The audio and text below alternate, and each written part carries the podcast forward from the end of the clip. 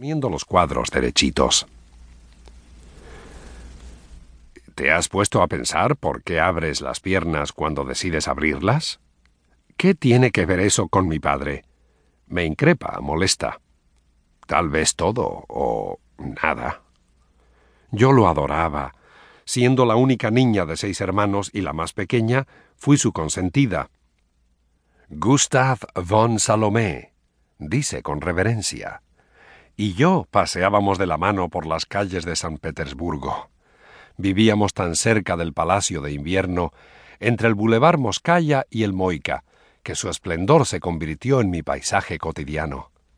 Caminábamos como marido y mujer, o por lo menos yo así lo sentía.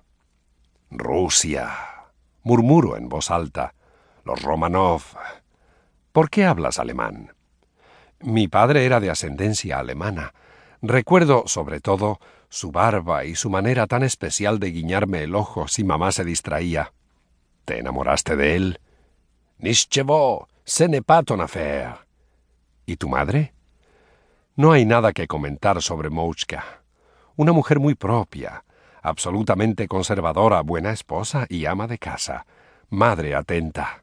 La decepcioné al nacer. Deseaba otro varón, pues según ella era más fácil educarlos. Mi sexo le pareció un desafío. Un día, mientras nadábamos, a gritos le pedí que se ahogara. ¿Imaginas lo que sintió? Tal vez por eso quien realmente me educó fue Nijianka, mi nana rusa. Adoraba su tierra, igual que tú adoras París, y lo que tiene sabor francés. Tripas, croissants, mermeladas, las putitas de Saint-Denis. ¿O crees que no te he visto platicar con ellas? ¿Hermanos? No cambies el tema. Cinco hombres. Crecí rodeada de hombres.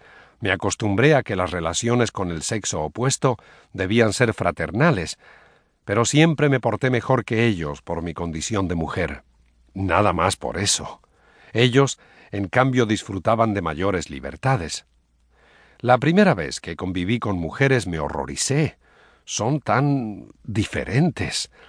Me han acusado de todo, de ser demasiado cerebral y tener una voluntad varonil, Seguramente también piensan que soy una puta. La libertad, dicen, no está hecha para las mujeres, sino sería el libertad. ¿Entiendes? agrega entre risas. La niñez de Fräulein von Salomé fue tranquila. De familia acomodada, disfrutaba una mansión en la capital rusa, y como todos los de apellidos aristocráticos, Gozaba los veranos en su dacha de Peterhof, una ciudad brumosa que la familia del zar también había elegido para su casa de descanso.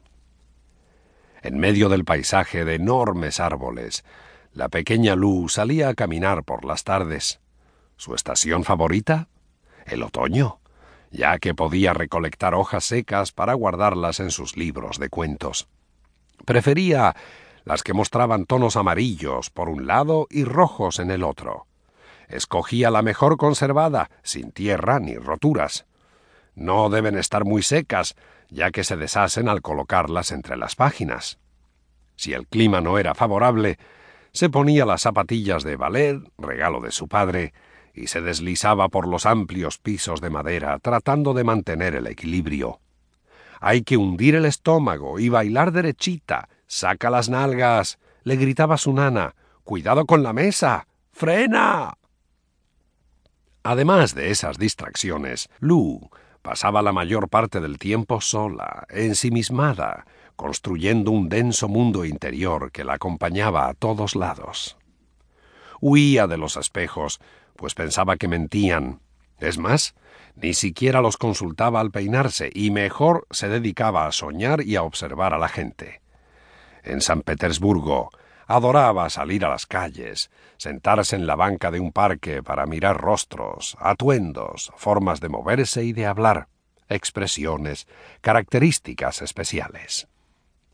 Preparaba su propio archivo de personajes, los almacenaba y por las noches, ya en la cama, debajo de un dubé de plumas de ganso, calientito y ligero, comenzaba a imaginar historias.